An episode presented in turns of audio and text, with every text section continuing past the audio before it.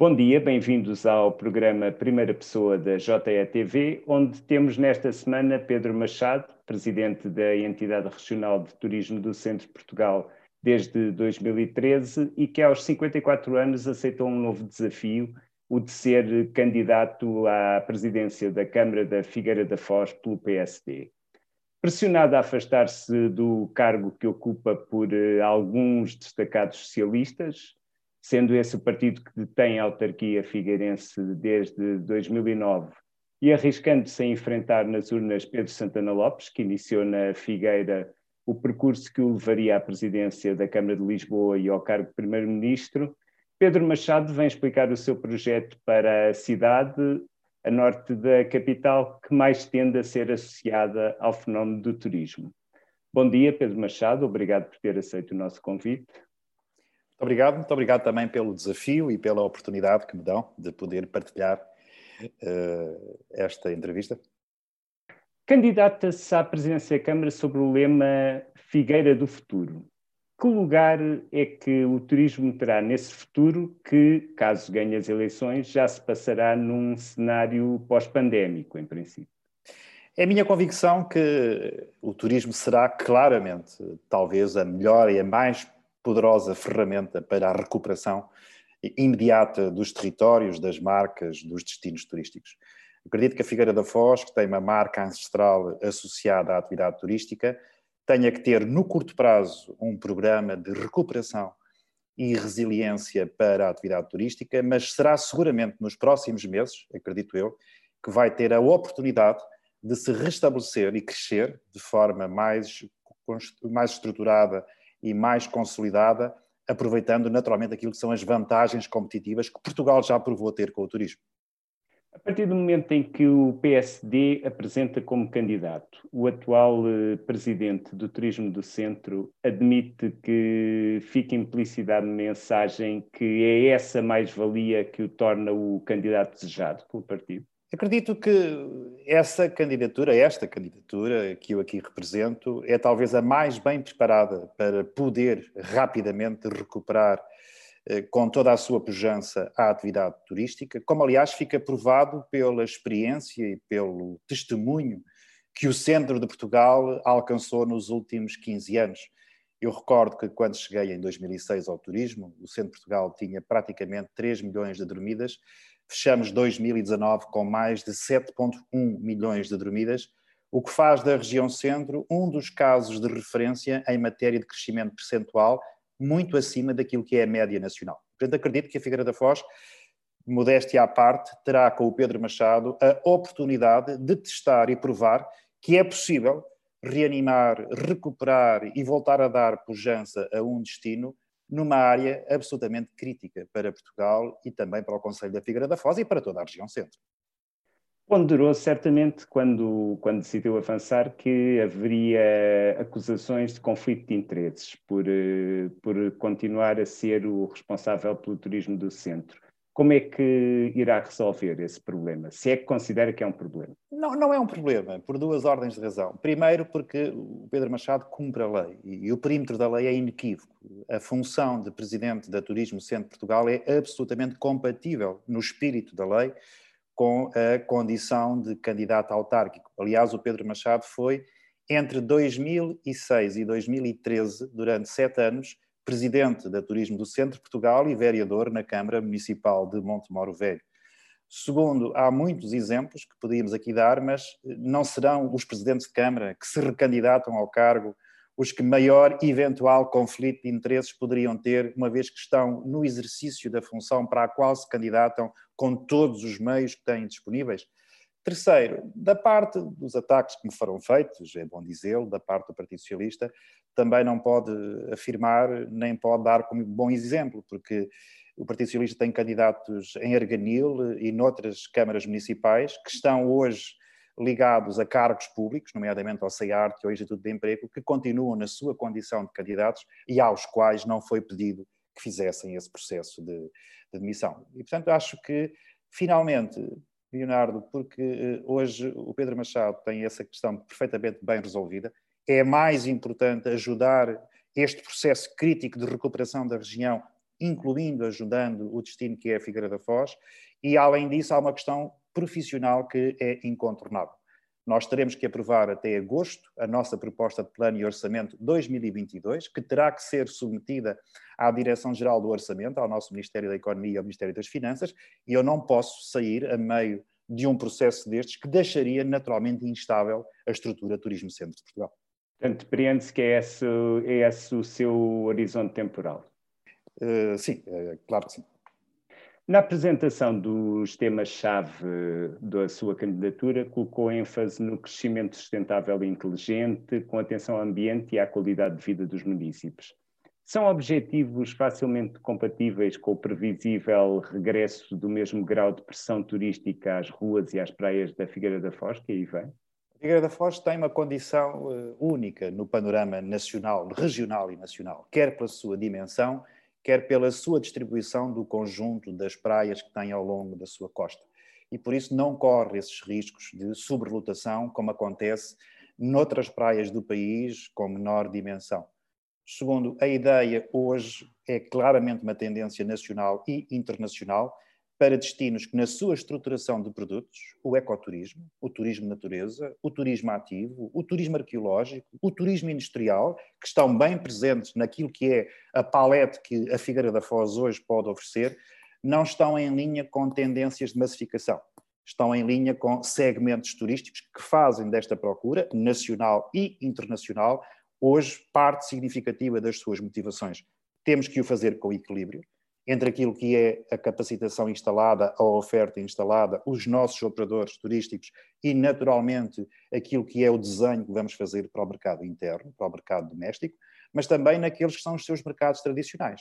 O caso da Espanha, que queremos recuperar no curto prazo, este corredor Figueira da Foz, Leiria, Castelo Branco, Cáceres, Placência, eh, Salamanca, Valladolid, Guarda, Viseu, Coimbra, Figueira da Foz, onde estão seguramente 6, 7 milhões de putativos consumidores, é uma aposta que queremos ter sustentada para já no imediato do verão de 2022. Portanto, não vê nenhum mal no modelo do turismo existente na cidade até agora. Precisa naturalmente de ser melhorado, precisa de poder fazer com que a marca Figueira da Foz ocupe um espaço que neste momento não está a ocupar por direito próprio, precisa de penetrar mais rapidamente no mercado espanhol, criando fluxos naquele que é o nosso principal mercado emissor, precisa de ser mais apelativa, mais contemporânea para o mercado interno, para o mercado português, e precisa de ter uma relação com a região. Julgo que hoje a Figueira da Foz perdeu essa sua relação com aqueles que são destinos de proximidade, o caso da área de Leiria, da Viseu, de Coimbra, de Aveiro. Precisamos de recuperar no curto prazo essa relação regional, essa dimensão regional e nacional que a Figueira da Foz deixou de ter também se apresenta aos eleitores como alguém muito comprometido com a boa governação. Quais são os principais exemplos de má governação neste, neste e nos últimos mandatos autárquicos que tem a apontar? Eu acredito que uh, tudo farei para que o, o Conselho da Figueira da Foz tenha um, um dos eixos estruturantes. Nós, se, no meu projeto, uh, colocámos, digamos, quatro grandes pilares o pilar eh, do social com todas as suas derivações, o pilar ambiental e o pilar económico, mas também o pilar da boa governação. Uma boa governação que implica uma maior descentralização para as juntas de freguesia, simultaneamente uma maior participação cívica, não apenas pelo orçamento participativo, mas por uma verdadeira participação dos cidadãos num conjunto de eh, assuntos, de matérias que dizem respeito à governância da, da, da Figueira da Foz e muito em particular eh, dizê-lo aqui que, eh, no caso concreto, entendo que a Figueira da Foz hoje não está a tratar bem parte significativa daquilo que são eh, as suas obrigações. Quando percebemos que estamos a perder demografia, que estamos a perder mão de obra ativa, que não estamos a ser capazes de fixar jovens casais, nem jovens trabalhadores, nem jovens quadros. Quando percebemos que há uma desorientação do ponto de vista daquilo que é a matriz da governação camarária, por exemplo, em relação às obras municipais. A cidade está colocada num estaleiro. Quando percebemos que há abate indiscriminado de árvores centenárias a troco de pequenas intervenções de caráter urbano, percebe-se objetivamente que há aqui uma falta de liderança, há uma falta de planeamento, o que aliás não me surpreende. O atual Presidente da Câmara foi eleito para ser vereador, não foi eleito para ser presidente da Câmara, portanto, o que significa que é preciso aqui um projeto de médio e longo prazo, como aquele que me proponho, um ciclo de 10 a 12 anos, exatamente para fazer face e inverter esta tendência de perda e de algum desnorte que a cidade e o Conselho têm.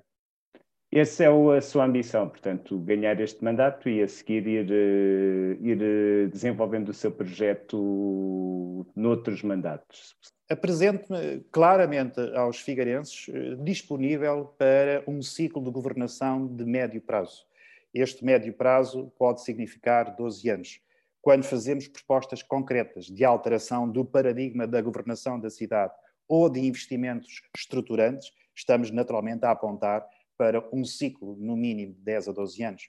Não sei se me é permitido, Leonardo, como primeira proposta, é a relocalização do porto da Figueira da Foz, nomeadamente o porto comercial, o porto de carga, na sua margem sul.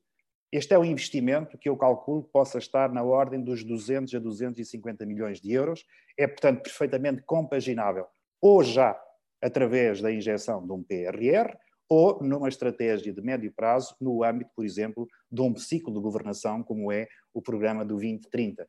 Este, esta transformação não é compatível com um ciclo de quatro anos. Esta transformação implica negociação com os operadores, implica naturalmente o estudo atempado e sustentado da sua relocalização da margem sul e implica naturalmente um diálogo muito permanente com as empresas e o setor industrial. Apenas para clarificar, o facto termos todas as empresas principais que hoje servem o Porto da Figueira da Foz para a sua operação estão situadas na margem sul. Faz muito pouco sentido para um cidadão produzir na margem sul, carregar em caminhões na margem sul, passar a ponte, descarregar na margem norte para carregar em navio. Esta é uma alteração que implica um projeto político, no mínimo, entre 10 a 12 anos e um aproveitamento dos terrenos na margem norte para a expansão e para a urbana, para recuperar Significa mudarmos completamente a face da Figueira da Foz. Significa darmos à cidade aquela que é a sua melhor vista, virada para o rio e para a Foz do Mondego, que hoje está ocupada por gruas e por contentores, ser ocupada por pessoas, por equipamentos sociais, de lazer, de tempo livre, de fruição entre as famílias e não aquilo que nós hoje assistimos a uma placa de betão que está polvilhada, em alguns casos até, de armazéns eh, devolutos que não estão lá a fazer rigorosamente nada. Entre os seus muitos destacados apoiantes, que passam desde o internacional português Hugo Almeida, mandatário para o desporto e cidadania, até figuras como Pedro Mexia, Miranda Sarmento, Leitão Amaro, António Saraiva, destaca-se certamente Miguel Poiares Maduro, que está a coordenar o seu programa, os trabalhos do seu programa eleitoral. Que responsabilidades gostava de que ele tivesse numa sua futura gestão autárquica? Poiares Maduro é um cidadão eh, reconhecido a nível nacional, não só pelo cargo que exerceu de ministro, mas também enquanto académico em Florença e em Portugal é um homem da Figueira da Foz, a sua mãe foi professora na Figueira da Foz, o seu pai foi autarca no Conselho de Mira, um conselho vizinho da Figueira da Foz, e é hoje alguém que empresta prestígio e empresta naturalmente competência à elaboração do meu programa. Nesta fase, Poiares Maduro está essencialmente focado naquilo que são as nossas cinco prioridades estratégicas, o desenvolvimento económico, a cultura, a educação e a saúde, o território e a sociedade, o ambiente, a sustentabilidade e a qualidade de vida, mas também muito focado em congregar todos esses nomes que disse e bem, juntando dezenas de outros nomes que estão na Figueira da Foz, naquilo que vão ser os nossos novos desafios, a competitividade e o investimento, a tecnologia e o digital, as novas competências municipais, o mar e o problema da demografia. Eu conto ter Miguel Poiares Maduro eh, ao longo dos meus próximos anos como amigo, mas também como um parceiro eh, absolutamente fundamental para o desenvolvimento deste projeto político. Seria um bom presidente da Assembleia Municipal? Neste momento é um extraordinário colaborador para, a nossa, para o nosso programa uh, e vamos, vamos ver o que nos reserva o futuro. Fazemos agora um breve intervalo, voltamos já a seguir para a segunda parte do Primeira Pessoa com Pedro Machado, candidato do PSD à Câmara da Figueira da Foz.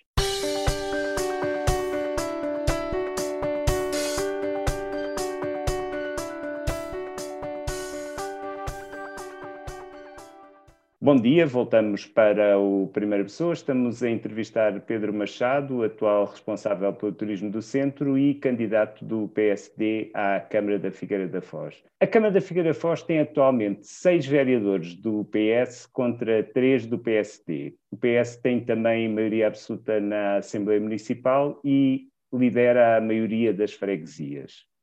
Se conseguir eh, vencer nestas autárquicas, admite que será uma das grandes surpresas deste ciclo eleitoral? Confio plenamente nos figueirenses e acredito que vão estar receptivos à, à, nossa proposta de governação para os próximos anos, com determinação, com rigor, com projeção, mas essencialmente com a capacidade de reposicionarmos a Figueira da Foz no panorama nacional e até internacional. Acredito que vai ser um desafio, como disse, confio na, nessa na generosidade e na boa vontade dos figueirenses, que estarão seguramente disponíveis para poder receber o nosso programa, o nosso projeto político, e em função disso darem a maioria. Há uma coisa que me parece óbvia. Esta eleição será entre um partido que é neste momento maioritário, como disse bem, o Partido Socialista, e o Partido Social Democrata, revisitando alguns dos resultados eleitorais das últimas eleições legislativas, presidenciais, naturalmente autárquicas, esta bipolarização está perfeitamente marcada. E por isso vai ser, naturalmente, entre o Pedro Machado e o atual presidente da Câmara, que está em funções, que se vai dar essa disputa, mas acredito que o Pedro Machado, com a sua competência, se me é permitido em causa própria, estará seguramente a oferecer aos figueirenses essa proposta de valor para mudarmos a Figueira da Foz neste próximo ciclo de 12 anos? Eh, já o disse, mas de qualquer forma volto a perguntar, pelo menos já deu a entender. Considera uma mais-valia que Carlos Monteiro se vá apresentar como protagonista às autárquicas pela primeira vez, visto que ele recebeu o mandato do entretanto falecido autarca João Ataíde? Eu eh, sem comentar diretamente as escolhas do Partido Socialista, respeito naturalmente a luta democrática e não tenho dúvidas nenhumas que esta será, digamos assim, o combate democrático saudável que se vai dar nos próximos tempos. Carlos Monteiro nunca foi eleito como Presidente de Câmara, foi sempre eleito como vereador. É, do meu ponto de vista, hoje alguém que não corporiza nem a ambição da Figueira da Foz, nem lidera aquilo que, do meu ponto de vista, deveria ser o posicionamento que a Figueira da Foz vai querer ter.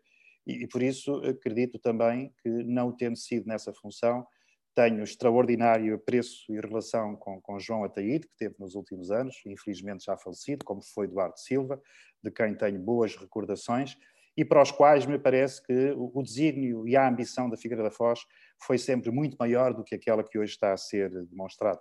Prova disso, já o dissemos, o conjunto daquilo que são, para mim, as débeis eh, condições de liderança que o município está a ter e, muito em particular, a sua falta de peso político. Hoje percebe-se que a Figueira da Foz, se formos ver a recente apresentação do ministro Pedro Nuno Santos da recuperação da ferrovia em Portugal, há um buraco negro entre o sul do distrito de Leiria e o norte do distrito de Coimbra, que passa inevitavelmente por aquilo que foi não colocar, não considerar a eletrificação, por exemplo, da linha do Oeste, vai até à Figueira da Foz, e faria para nós um hub extraordinário do ponto de vista comercial, industrial e até turístico. Se virmos o PRR, vemos, por exemplo, a Câmara da Figueira da Foz, a Comunidade Intermunicipal da região de Coimbra, a queixaram-se que ficaram fora das prioridades rodoviárias deste PRR. Portanto, o que significa que há uma clara falta de liderança e peso político que hoje se, se constata na Câmara da Figueira da Foz, mas também na região centro. Há que o dizer. A questão do aeroporto, que todos os anos temos vindo a lutar, eu estive com João Ataíde nessa luta por Monte Real, ficou fora daquilo que são as prioridades do governo e, portanto, importa rapidamente alterarmos esse estado e julgo que estou em melhores condições, quer pela experiência acumulada, quer pela minha visão destes últimos 15 anos à frente de uma estrutura com 100 câmaras municipais, de poder dar à Figueira da Foz essa projeção que hoje não tem. Falando em peso político, além do, do atual presidente do PS, existe a pairar, digamos assim, a possibilidade da candidatura independente de Pedro Santana Lopes que em 97 pôs termo a três décadas de hegemonia socialista na Figueira da Foz. Uh, acha que para alguns eleitores ele seria o candidato natural do PSD? Eu tenho muito orgulho no trabalho que o, que o PST desenvolveu eh, na Câmara da Figueira da Foz e também no país. Eh, hoje não sabemos se vai ou não vai ser, só ele é que poderá dizer se vai ser candidato, mas o Dr. Santana Lopes de 2021 não tem nada a ver com o PSD. Fundou um partido para concorrer contra o PSD e as coisas não correram bem, e nas últimas eleições legislativas, na Figueira da Foz, o eh, partido Aliança, do Dr. Santana Lopes, teve menos votos que o PAN. Por isso, não me parece que seja alguém que represente nem o presente nem o futuro. Faz parte desse passado, de um passado que já disse que tenho orgulho e que passou pela gestão da Figueira da Foz, mas que não é hoje, claramente, nem uma referência para o PSD da Figueira da Foz, nem para o PSD em Portugal e que seguramente não traz nada de novo, antes pelo contrário. Hum. Portanto, mesmo que ele se apresente, não, não encara a hipótese da disputa se tornar uma triangular. Aí Como disse, tenho, tenho, tenho muito orgulho e muito respeito pelo passado do, do PSD na Figueira da Foz e, portanto, não me verá seguramente nem Leonardo, nem nenhum dos senhores jornalistas a atacar esse passado. Apenas o Pedro Machado colocou como claim, como slogan da sua candidatura, a Figueira da Foz do futuro. E é sobre esse futuro, este presente e este futuro, que eu julgo que me importa hoje conduzir o meu projeto político. Então, deixe-me só fazer uma última insistência. Mesmo tendo em conta que o Pedro Santana Lopes, nas redes sociais, já considerou a sua proposta de mudança do Porto disparatada, gostaria de contar com o apoio dele? Como disse, não, não vou fazer mais comentários. Julgo que o Dr. Pedro Santana Lopes teve uma oportunidade de ouro para fazer as pazes com o PSD, não a fez, não a quis fazer, só ele poderá responder a isso. Sendo uma escolha de, não uma escolha de Rui Rio necessariamente diretamente, mas uma, uma, escolha, uma escolha do partido liderado por Rui Rio, acredita que ele tem todas as hipóteses para ser o próximo Primeiro-Ministro de Portugal? Eu acredito que sim. Eu, eu, confesso, fui, obviamente, sempre fui e continuarei a ser leal à direção do meu partido. Sou social-democrata desde sempre. Já exerci funções partidárias como presidente da JSD, como presidente das comissões políticas, conselhia, comissão política distrital do PSD. E por isso, seja qual for este futuro de proximidade, acredito que a minha candidatura à Figueira da Foz é também um reconhecimento e um gesto de eh, lealdade para com a direção do partido. Tenho um enorme respeito pessoal e político por, por Ruiz Rio, que considero um homem sério, e acho que o país também o considera um homem sério, e que tem e reúne condições para poder vir a ser, sim, Primeiro-Ministro de Portugal. Mas grande parte desse impulso terá que passar pelo que acontecer nestas autárquicas. Acredito que, aliás, ele próprio já o assumiu publicamente, que não será alheio àquilo que vai ser os resultados destas eleições autárquicas. Ele próprio disse, lembro de uma conferência de imprensa, de que assumiria naturalmente as consequências e a responsabilidade destas eleições autárquicas. Eu, da minha parte, o que posso dizer é que, ganhando a Câmara da Figueira da Foz, seguramente que serei um aliado forte para o sucesso do Dr. Rui Rico. Uhum. Diria que aceitar o apoio parlamentar, pelo menos, do Chega, é um preço razoável a pagar para existir uma, um, governo, um governo liderado pelo PSD? Olha, no meu caso em concreto, não vai haver seguramente nem nenhuma aproximação, nem nenhuma intenção de coligação ou de uh, trabalho conjunto com o Chega na Figueira da Foz. Por duas ordens de razão. Primeiro, porque o Chega não terá votos suficientes para eleger um vereador na Figueira da Foz, portanto, estimo que isso não venha a acontecer, parece-me completamente impossível, mas também porque, objetivamente, não me revejo naquilo que são os ideais, os programas e, muito em particular, a mensagem eh, que está eh, a ser eh, naturalmente proclamada pelo Partido do Chega. E, portanto, julgo que hoje se está, no fundo, a procurar colar a perspectiva do Chega por força de um acordo que foi estabilizado nos Açores para o panorama nacional. Não acredito que o Partido Social Democrata vá atrás dessa, dessa tendência e, no caso concreto da Figueira da Foz, seguramente, como dizia o Dr. Mário Soares, a democracia tem sempre outras soluções que não passam pelas que nós não queremos ter. Que avaliação, tendo em conta que tem trabalhado diretamente com este Executivo, é, é uma coisa, sobretudo, com o Ministério da Economia eu peço-lhe qual é, qual é a avaliação que faz da atuação, da atuação do governo de António Costa, globalmente?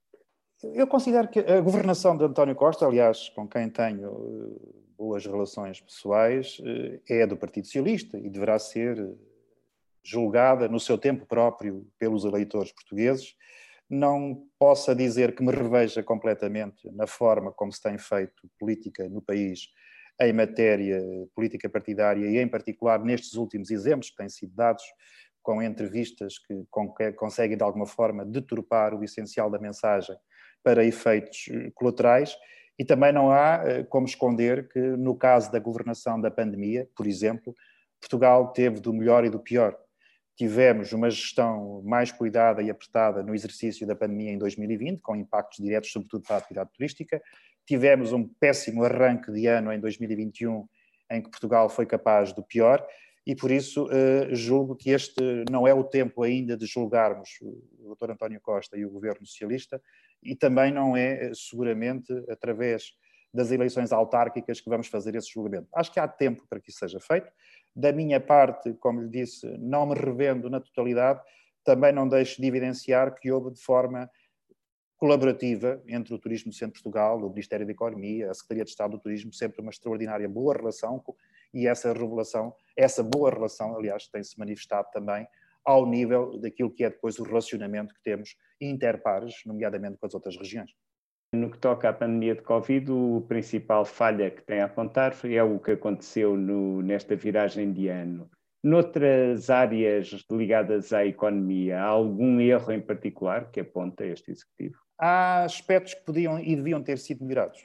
Questões concretas. Há o anúncio público das medidas, o apoiar, o apoiar.pt, o apoiar rendas, todas aquelas medidas que foram anunciadas a 14 de dezembro pelo Ministério da Economia, ainda hoje muitas delas não chegaram à tesouraria das microempresas. Acho que as medidas no seu todo foram medidas positivas, globalmente positivas, a dotação orçamental, eventualmente foi a dotação orçamental possível à data e com os meios que o Portugal pode dispor, mesmo antevendo uma bazuca que não vai chegar antes de meados do segundo semestre. Aquilo que podemos dizer hoje é que, de uma forma praticamente transversal, muitas dessas medidas não chegaram ao, à tesouraria das nossas microempresas. Talvez por isso tenhamos dados tão preocupantes como o último barómetro da Arespa, em março de 2021, quando, ao nível da restauração, praticamente 27% das empresas da restauração ponderam entrar em processos de insolvência e mais de 46% não pagaram salários na sua totalidade no mês de março e no mês de abril. E no nível do alojamento, mais de 17% das empresas ponderam poder entrar em processos de insolvência. Portanto, o que significa que está aqui em causa foi a metodologia, a celeridade com que esses apoios tardam em chegar às empresas. Essa sim é uma crítica pública que não posso deixar de fazer. E que impacto é que isso que acaba de dizer teve em concreto no Conselho da Figueira da Foz? No Conselho da Figueira da Foz não tenho dados discriminados que o possam permitir. O que sei é que a Figueira da Foz podia e devia ter feito mais pelo aquilo que é a economia do seu Conselho.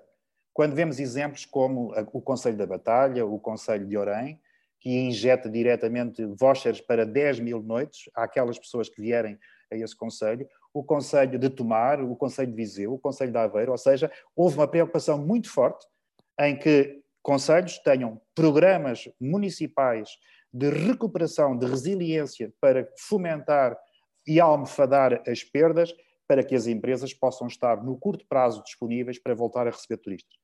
Sinto que essa medida não foi encontrada na Figueira da Foz. Aliás, se houve proposta, foi feita pelo um vereador do Partido Social Democrata em meados de 2020, que até hoje ainda não viu a luz do dia. Portanto, a Figueira da Foz não tratou bem a questão da sua microeconomia, da sua pequena economia, muito em particular dos restaurantes, do comércio, eh, das empresas de entretenimento, daquilo que faz parte desta malha, deste ecossistema que são o, o turismo no Conselho da Figueira da Foz e que hoje se nota nomeadamente com o facto de, penalizado por este prolongamento do estado de emergência no Conselho da Figueira da Foz, que só agora, no início do quarto confinamento, saiu do grau de risco elevado e passou para o grau de risco médio. Portanto, só a partir daqui, o que significa que foi bastante penalizada nos últimos tempos. Por último, pergunto-lhe, tal como perguntei se, se via as autárquicas como grande teste para Rui Rio, pergunto-lhe se vê o PRR como o exame para António Costa conseguir ou não um novo mandato.